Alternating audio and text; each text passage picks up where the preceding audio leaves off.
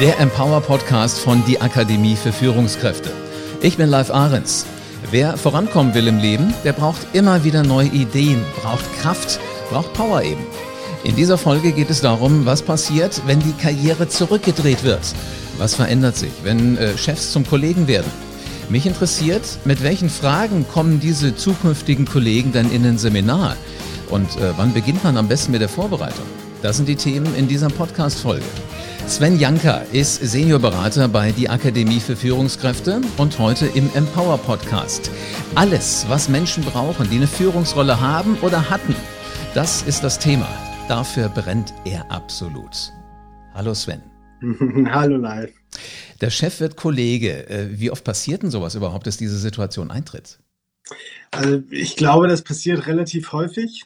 Ähm, wir bekommen es nur nicht so häufig mit. Also es ist jetzt weniger so, dass wir ein Training haben oder dass ein Inhouse-Kunde sagt, hey, ich habe hier ganz viele Vorgesetzte, die jetzt Kollegen werden, schul die doch mal bitte. Das äh, habe ich so noch nie erlebt und ich glaube auch nicht, dass es jetzt wirklich ein marktreifes Produkt sein könnte. Wo ich das aber ja, regelmäßig ist übertrieben, aber wo man das schon häufiger sehen kann, ist bei Teamentwicklungen. Ich arbeite mit dem Team und auf einmal stellt sich heraus, dass eine ehemalige Führungskraft mit im Team sitzt und äh, das ist natürlich dann auch für das ganze Team sehr, sehr wirksam und darum wird es dann auch meistens thematisiert. Jetzt haben wir ja da eine ganze Menge Betroffene, also denjenigen, der äh, nicht mehr Chef ist, sondern zum Team wieder gehört und das Team selbst. Diese ganzen Betroffenen, wie nehmen die denn das wahr?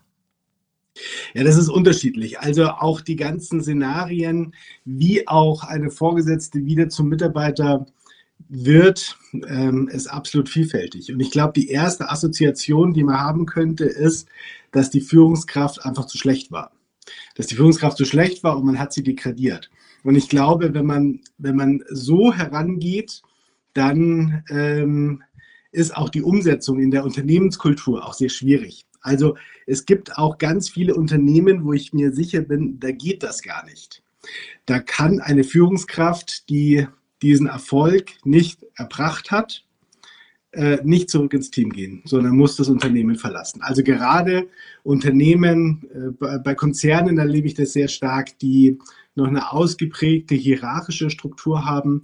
Wenn da Führungskräfte totunglücklich sind mit ihrer Rolle, weil sie einfach merken, sie, sie haben den Draht zu den Mitarbeitern nicht, Führung liegt ihnen nicht. Die haben immer nur die Möglichkeit, das Unternehmen zu verlassen. Ist eigentlich schade, denn ja. das sind ja Fachleute. Also die machen ja ihren Job inhaltlich wahrscheinlich sehr, sehr gut.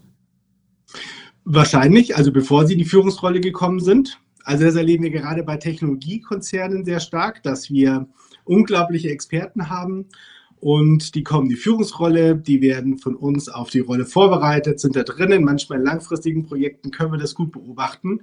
Und dann so nach ein, zwei Jahren ähm, kommen dann so Aussagen wie, ja, also äh, Führung ist ja wirklich eine ganz nette Sache und macht Spaß, wenn die Mitarbeiter nicht wären. Also das ähm, erlebt man ja häufig auch bei Unternehmen, die sagen, ja, also das Leben wäre schöner, wenn wir keine Kunden hätten.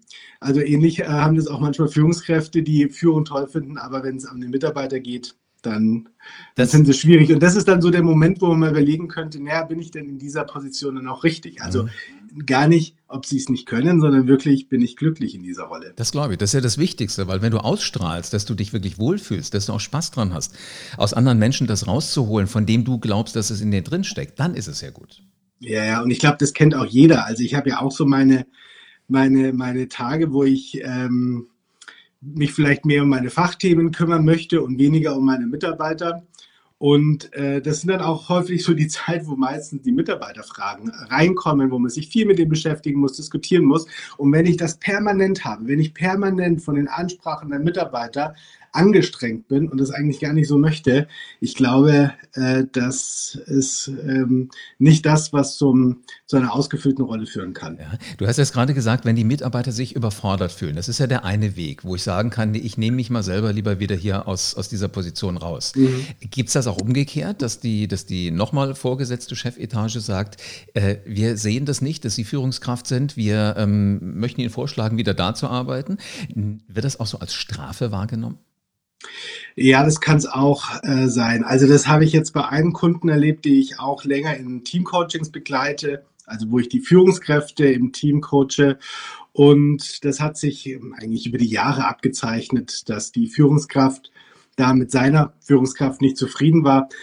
Ähm, wenn man den Mitarbeiter halten möchte oder die Führungskraft halten möchte in seiner Qualität, weil er einfach irgendwie fachlich was beiliefert. Ich glaube, in dem Fall war es so, man hat ähm, eine neue Position gegründet, eine Stabstelle, die, ähm, die dem Expertenwissen der Person einfach gerecht wurde, mhm. aber keine Mitarbeiter mehr dranhängen. Und das finde ich ist schon auch eine Lösung, aber ja. das hat so ein bisschen so ein, so ein Schmeckle. Ähm, und da ist dann die Frage, wie geht die Kultur damit um? Also wenn man jetzt wirklich so tut, oh, das ist eine ganz tolle Stabstelle und das ist jetzt was Besseres als die Führung, also wenn das kommunikationstechnisch so eingesteuert wird, da finde ich, da werden werden einfach die Leute auch so ein bisschen auf den Arm genommen. Mhm. Wenn man aber transparenter damit umgeht und einfach sagt, hey, ich glaube, in dieser Position bin ich nicht richtig besetzt. Hier gibt es nochmal eine weitere Position ohne Mitarbeiter, wo ich meine Fachlichkeit ausleben kann. Das ist ein guter Schritt. Das kann man nicht in jedem Unternehmen. Da braucht man wirklich eine gute Unternehmenskultur dazu. Aber das ist für mich die einzige Möglichkeit, ohne dass es als eine Degradierung erlebt wird, ohne dass die Person einen Gesichtsverlust erlebt. Mhm. Mir kommt jetzt auch gerade der Gedanke, damit führe ich ja eigentlich auch noch die Chefetage, also die, die mir noch vorgesetzt sind. Wenn ich denen sage, mein Vorschlag ist so und so, so und so, und wenn die das dann machen, dann ist das ja fast mein, wenn du so willst, erweitertes Team. Ja, auf jeden Fall. Aber ich glaube, das ist ja immer so. Also die Mitarbeiter führen ihre Führungskräfte ja generell, ob sie wollen oder nicht. Also ob die Führungskräfte es wollen oder nicht, die Mitarbeiter wollen oder nicht. Es ist ein Miteinander. Absolut, ja. Jetzt ist ja so das ganz klassische Beispiel für diese Situation vom Mitarbeiter zum Chef, vom Chef zum Mitarbeiter, was ich immer wieder erzählt kriege, auch äh, gerade so in äh, Strukturen, wo es um Vertrieb geht. Jemand, der unglaublich gut im Vertrieb ist, der unglaublich viele Aufträge ranholt, der eine wahnsinnige Effizienz hat, der wird dann Vertriebsleiter. Heißt mhm. also, auf einmal ist er nicht mehr draußen unterwegs und kontaktiert nicht mehr neue Kunden, sondern muss auch ein Stück weit seine ehemaligen Kollegen führen. Und das haut dann nie hin. Das ist ja so das klassische Beispiel, ne? dass du, wenn du Fachexpertise ja. hast, nicht unbedingt äh, der, das Führungstier sein musst. Ähm, ja. Was für Auswirkungen hat das denn auf das gesamte Team, wenn sich da irgendwas verändert, egal in welcher Richtung? Ja, es ist äh, in vielen Fällen ein Störfaktor. Das, ähm, aber es kommt natürlich darauf an, wie die, die neue Führungskraft einfach die Rolle auslebt. Also, oder wo da die Schwierigkeiten sind. Jetzt in der, deinem Beispiel, was du skizzierst, wenn das, also da war mein erster Gedanke so, was man häufig erlebt, dass dann die Führungskraft der beste Experte ist, ähm, hier die, den Mitarbeitern keinen Raum gibt, selber Erfahrungen zu machen, selber ihre Persönlichkeit mit einzubringen, ihren Weg zu gehen und dadurch einen sehr direktiven Führungsstil einnimmt, weil er es einfach als Experte am besten weiß, in Anführungszeichen, aber es wirklich am besten weiß, steht nur auf einem ganz anderen Blatt, dann bin ich mir sehr sicher, führt es dazu, dass das Team gehemmt wird, nicht die Potenziale äh, entfaltet ähm, und denn die Führungskraft in, aber gleichzeitig bestätigt wird. Mhm. Die Mitarbeiter sind nicht gut genug und dann bin ich in einem Teufel, Teufelskreislauf. Es gibt aber auch noch so diesen anderen Fall. Ich habe einen Experten und er möchte gerne und wird Führungskraft und er kommt aber mit der Rolle einfach nicht zurecht. Und ich finde, das wird sehr häufig unterschätzt. Deswegen ist es ja bei uns auch ein großes Seminar- und Coaching-Thema, der Rollenwechsel, einfach gar nicht weiß, was bedeutet denn es jetzt, Führungskraft zu sein? Was sind jetzt meine Aufgaben? Was ist der Anspruch an meine Rolle? Und das ist ganz vielfältig. Also was erwarten so die Führungskräfte von mir? Was erwarten die Mitarbeiter von mir? Was erwarte ich von mir? Und das ist, ich finde, mega kompliziert. Und dort erstmal einen richtigen ja, Kompass zu entwickeln, wo ich sage, okay, und das soll meine Rolle sein, ist total schwierig. Ist das nicht eigentlich fast ein eigenes Ausbildungsgebiet? Also das, das Führen ist ja Handwerkszeug, das ist Wissen, das ist Bauchgefühl, das, was ich für alle anderen Dinge auch brauche, die ich so in der Schule, Ausbildung, Uni, Studium und so weiter lerne. Ja, würde ich, würde ich fast sagen. Also es wird halt in, in den meisten Fällen unterschätzt, dass es mehr als Handwerk ist. Also du hast es gerade schon angesprochen. Es gibt schon so ein paar Führungsinstrumente, die ich vielleicht gerade auch so zu einem Start bräuchte, etwas, was ich wissen sollte. Das Entscheidende ist für mich aber die Rollenreflexion. Also dass mir wirklich bewusst ist, es ist jetzt eine neue Rolle. Ich bin nicht mehr der Vertriebsexperte, um bei diesem Beispiel zu bleiben, sondern ich habe wirklich einen neuen Job. Und mhm. das wird meistens unterschätzt. Viele sehen immer noch die Führung, egal ob es ein eher agiles Unternehmen ist oder ein sehr hierarchisches Unternehmen ist, da erlebe ich wenig Unterschiede. Führung erstmal in Form von ähm, den Schulterklappen, das würde nie so einer sagen, also mehr in Form eines Titels, einer Befähigung, aber sehen weniger, dass, dass neue Verantwortlichkeiten wirklich auch ganz neue Erwartungen an mich gerichtet werden. Und das ist manchmal einfach auch ein Prozess, der sich über einen längeren Zeitraum hinstreckt. Ja, es sind so die Dinge, die wir wahrscheinlich gar nicht so schnell wahrnehmen. Als ich Azubi in einer großen deutschen Bank war, damals hieß es noch so, also der erste Karriereschritt ist eigener Schreibtisch. Also der, der wirklich dir gehört. Das zweite ist dann eigenes Telefon. Das war zu der Zeit, als die Telefone noch alle an der Wand angebracht waren, also mit, mit dem Kabel in der Wand waren. Dann hattest du eventuell ein eigenes Büro. So, und jetzt kommt ja der Schritt, jetzt ist es eventuell, übernehme ich Verantwortung für einen Bereich oder auch für ein Team. Ich glaube, es ist einfach in dieser Struktur drin und wir überlegen gar nicht, ist es sinnvoll oder ist es nicht sinnvoll. Ja. Das ist wahrscheinlich auch die Herausforderung an einen selbst. Woran erkennst du denn, wenn Menschen zu dir auch ins Seminar kommen, äh, dass sie es drauf haben oder dass sie es nicht drauf haben? Also, dass sie wirklich ähm, Spaß haben werden oder dass sie sich eher schwer tun werden? Gibt es da so einen Blick? Nee, also den, den gibt es vielleicht, den, den habe ich gar nicht. Also, weil äh, in der Form, wo ich tätig bin, da, da stellt sich mir die Frage gar nicht. Also, weil ich keine Assess Assessments mache für die Führungslaufbahn. Was ich aber in einem Projekt mache, ist, das nennt sich Future Leader für einen großen Kunden von uns, wo potenzielle Führungskräfte in das Seminar kommen. Und wo wir genau uns diese Aspekte anschauen, was ist Lohn, was ist aber auch Preis von Führung. Mhm. Und dort erleben wir schon, und das Ziel von diesem Programm, das sind zwei Module, äh, ist, dass, die, dass der Teilnehmer danach ein klares Bild von Führung hat und auch für sich weiß, ist die disziplinarische Führung für mich das Richtige? Möchte ich es ausprobieren oder möchte ich nicht lieber einen fachlichen Weg einschlagen. Und hier finde ich in meiner Rolle als Trainer und als Berater es eher entscheidend, den Teilnehmern einen Rahmen zu geben, wo sie sich erfahren können, wo sie sich ausprobieren können, um zu wissen, so, in welche Richtung soll es für mich gehen. Natürlich, ähm, um es vielleicht trotzdem deine Frage ein bisschen konkreter zu beantworten, wenn ich merke, dass ein Teilnehmer jetzt irgendwie so wenig Interesse an Menschen hat, dann ähm, werde ich ihm an gegebener Stelle das Feedback geben, zu sagen, was mir aufgefallen ist. Und dass, wenn ich eine Führungskraft habe, wo ich merke, der interessiert sich null für Menschen, sondern nur für Prozesse, Ergebnisse etc., dass ich als Mitarbeiter es schwierig finde. Das mhm. kann ich ihm sagen. Und ähm, und daran kann man dann einfach weiter arbeiten. Ich finde es jetzt in unserer Arbeit, in unserer Rolle ganz schwierig, dann zu sagen, hey, ich glaube, du eignest dich als Führungskraft nicht so. Mhm, okay. Das, das wäre zu viel und übergriffig. Absolut, ja. Jetzt gibt es ja verschiedene Dinge, die sich verändern, wenn ich in der einen oder anderen Richtung mich verändere. Ob ich Chef werde oder ob ich wieder Kollege werde. Ähm, mir fällt da ein, Kommunikation wird anders werden, Aufgabenverteilung wird anders werden, Umgang auch mit Menschen wird anders werden, meine Haltung wird sich eventuell verändern. Ähm, was änderten sich da aus deiner Sicht in diesen vier Bereichen? Boah, ähm, ja, eigentlich wie du sagst, ich glaube alles. Ich glaube alles. Ähm, Haltung ist etwas, was mich sehr anspricht. Ähm, ich glaube, ich muss hier erstmal eine Haltung entwickeln. Das finde ich äh, mega schwierig, für mich da so, so meinen Weg zu finden. Also einfach eine Führungskraft, wenn, ähm, also in der Rolle ist, ein, ein Selbstverständnis zu entwickeln, zu sagen, was zeichnet mich als Führungskraft aus? Finde ich gerade aktuell mega schwierig, wenn man in den ganzen sozialen Medien, ähm, die sind ja voll von Führungszitaten. Steve Jobs, Elon Musk, ähm, aber auch äh, Trucker, also ähm, bis Seneca, also die letzten Jahrhunderte, Jahrtausende an Persönlichkeiten, die etwas über Führung sagen. Und ich finde, jeder einzelne Satz zum Thema, was Führung ausmacht, finde ich immer super. Könnte ich immer unterschreiben. Wenn ich aber neu in der Rolle bin und mir diese ganzen Sätze zu Herzen nehme und sage, ah, stimmt, genau so muss man es machen und dann wieder ein anderer lese, werde ich ja verrückt. Also, und ähm, alles ist kontextabhängig. Das finde ich, ist das, was zentral aus der Systemtheorie ähm, ich mitnehme und im Kern für mich ganz entscheidend ist, ich muss einfach gucken, in welchem Umfeld bin ich tätig, in welchem Kontext führe ich Und dann ist die Frage, und was ist jetzt das richtige Führungsverhalten und nicht, welche Dogmen zum Thema Führung gibt es. Das finde ich extrem gefährlich.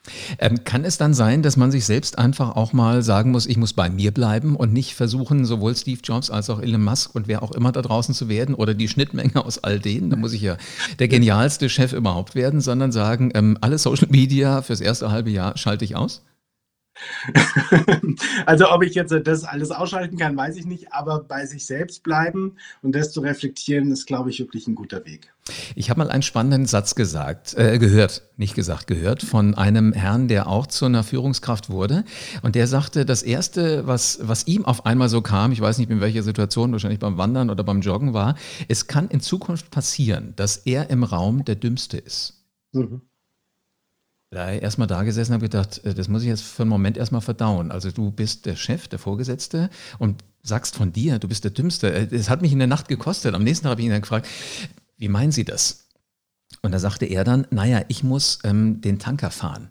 Also ich muss auf der Brücke stehen und ich muss jetzt den Überblick haben. Ich muss nicht mehr alle Arbeiten erledigen können, die jedes meiner Teammitglieder macht, sondern ich habe den Überblick. Also als Tankerkapitän muss ich nicht wissen, was im Maschinenraum an welcher Schraube für ein Öl hin muss.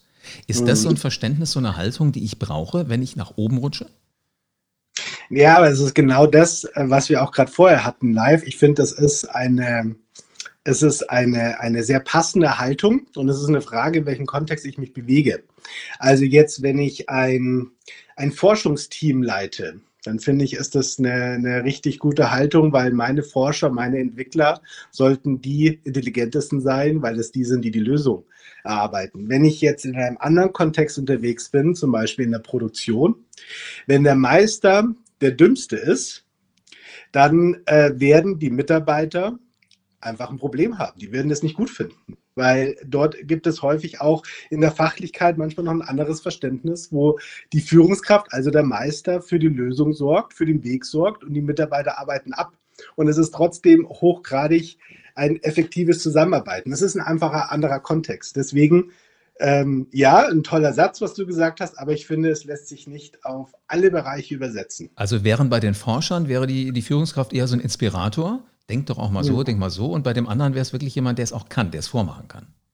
Bei den Forschern, der den Rahmen gibt, das wäre für mich nochmal eher so der Punkt, der einen Rahmen äh, steckt, was möglich ist, wo es hingeht, Inspiration, ja. Ähm, in der Produktion, da habe ich diese Teile ja auch, wo der, wo der Meister als Beispiel auch einen Rahmen gibt. Ähm, aber ich erlebe es so, dass in der Produktion es auch viel um Akzeptanz geht und hier um Fachlichkeit. Also wie, wie kann ich meine Führungskraft denn überhaupt ernst nehmen, wenn der nicht fachlich wenigstens gleichwertig ist wie ich? Ja. Sprich weiter. Dein Satz war noch nicht zu Ende. Und ja, und das macht natürlich ganz viel mit Führung und dem Verhalten aus. Mhm. Und darum finde ich, ähm, also das, das liebe ich ja so an meiner Arbeit, wenn ich in der einen Woche mit einem Produktionsunternehmen dort mit den Meistern und der Ebenen drüber arbeite und danach in einem, ähm, in einem Forschungsbereich tätig bin oder in einem Werbeunternehmen, die einfach nochmal eine Art der Zusammenarbeit haben, dann ist das, finde ich, mega spannend, wie viel, also wie viel Deckungsgleichheit zum Thema ähm, von Herausforderungen der Führung gibt, aber gleichzeitig wie unterschiedlich die, die Rahmenbedingungen sind. Und in diesen in diesen, diesen Welt muss ich mich als Führungskraft bewegen. Ja, jetzt stelle ich mir vor, in so einem Bereich, wo es um, um Produktion geht, da weiß ja jeder genau, was er machen muss, damit das Produkt, was nachher rauskommt, tipptopp ist. Das heißt also, der, der Chef, der, der, die Führungskraft muss ganz genau wissen, was muss da gemacht werden. Werber stelle ich mir jetzt eher vor wie, wie so ein Schmelztiegel an Kreativität, wo, wo jeder irgendwas anderes hat. Wo, wo siehst du da die Parallele? Also, oder, oder anders gefragt, wie geht es denn bei der Werbung zu? Ähm, also die Werbeunternehmen das, das finde ich irgendwie auch ganz nett. Manchmal beschreiben die sich ähm, gar nicht absichtlich im Vergleich, aber beschreiben sich auch häufig als, auch als Produktionsunternehmen. Also, weil die haben in bestimmten Prozessen auch äh, die Produktion so mit drinnen, dass dieser kreative Haufen, das sind ja wirklich die, die, die, die, die, ja, die Kreativen in dem Bereich. Das ist einfach nur ein kleiner Bruchteil. Also die großen Werbeunternehmen, die ähm, haben schon einen anderen Umgang, aber da wird auch viel in Prozessen abgearbeitet. Und was ich ähm, in Werbeunternehmen so anders finde, ist, äh, im Vergleich zur Produktion sehr stark, die haben ein anderes Miteinander. Die, die, ähm, die Mitarbeiter sind tendenziell jünger, sind, äh, da entwickeln sich viel mehr Freundschaften, ähm, auch Beziehungen. Die Leute gehen abends zusammen weg. Es wird enger zusammengearbeitet. Sie sind mehr voneinander abhängig. In der Produktion zum Beispiel hat jeder auch ein, meistens ein bestimmtes Aufgabengebiet. Also Zusammenarbeit, Kooperation ist viel mehr notwendig. Dadurch entsteht eine ganz andere Dynamik, aber es entstehen auch andere Schwierigkeiten, andere Konflikte. Also ähm, man hat viele Parallelen, aber auch die Unterschiedlichkeiten. Das kann man auch, manchmal ist es aber auch so von, von Branchen, äh, dass man auch nicht sagen kann, ey, in der Automobilbranche ist es immer so. Das finde ich wäre auch total fatal. Ähm, aber also die Unternehmenskultur selbst ist ausschlaggebend, aber schon auch, was sind so die, die Prozesse im Unternehmen? Muss ich, muss mehr zusammengearbeitet werden? Ist ein, eine agilere Zusammenarbeit notwendig oder wird hierarchischer gearbeitet im Sinne von, dass jeder wirklich so seinen abgesteckten Verantwortungsbereich hat. Und das macht schon was mit der Kultur und natürlich auch mit dem Führungsanspruch was aus. Das war gerade nochmal ein schönes Stichwort. Welche Rolle spielt denn ein Vorgesetzter in einem agilen Team, in einem selbstorganisierten Team im Vergleich zu einem sehr hierarchisch organisierten Team? In einem äh, hierarchisch organisierten Team, da hat die Führungskraft mehr auch eine Verantwortung hinsichtlich, was zu tun ist und wie es zu tun ist, würde ich jetzt mal so ganz platt sagen. In einem Team, wo es mehr um Selbstorganisation geht, geht es um Rahmenbedingungen. Ich finde schon auch, dass sich die Führungskraft inhaltlich einbringen darf, kommt einfach auf die Rolle an, mhm. aber ähm, ja, ermöglicht den Mitarbeitern mehr. Also ist es fast spannender im agilen Bereich, diesen Wechsel vorzunehmen, egal in welche Richtung. Ja, ja. Äh, und gleichzeitig gibt es doch auch hier wieder Parallelen. Also ich persönlich ähm, finde schon, dass es auf jeden Fall auch für mich selbst spannender ist, wenn ich meinen Kollegen mehr Freiräume gebe. Also mhm. dann werde ich einfach auch ähm, äh, erfahre ich mehr Überraschungen, auch im Positiven, Negativen auch manchmal, aber natürlich auch mehr im Positiven, so wie es auch sein soll. Ähm, und gleichzeitig, wir begleiten auch ein, ein großes agiles Unternehmen, die seit über zehn Jahren mit agilen Strukturen arbeiten. Also für die ist das ähm, eigentlich ein alter Hut, was für, für manche jetzt ein Trend ist. Und die haben sich aber ganz explizit für hierarchische Führungsstrukturen entschieden. Das finde ich total interessant. Also wo viele Unternehmen aktuell immer noch diskutieren, braucht es Führung oder nicht, das haben die vor sechs, sieben Jahren für sich klar entschieden, haben gesagt, wir brauchen Führung, allerdings in einer veränder äh, veränderten Rolle. Und die sagen sehr deutlich, äh, die Führung muss heute oder die Führungskraft muss heute mehr den Bedürfnissen der Organisation gerecht werden. Also muss mehr gucken, was braucht das Unternehmen, um das an das selbstorganisierte Team weitergeben zu können.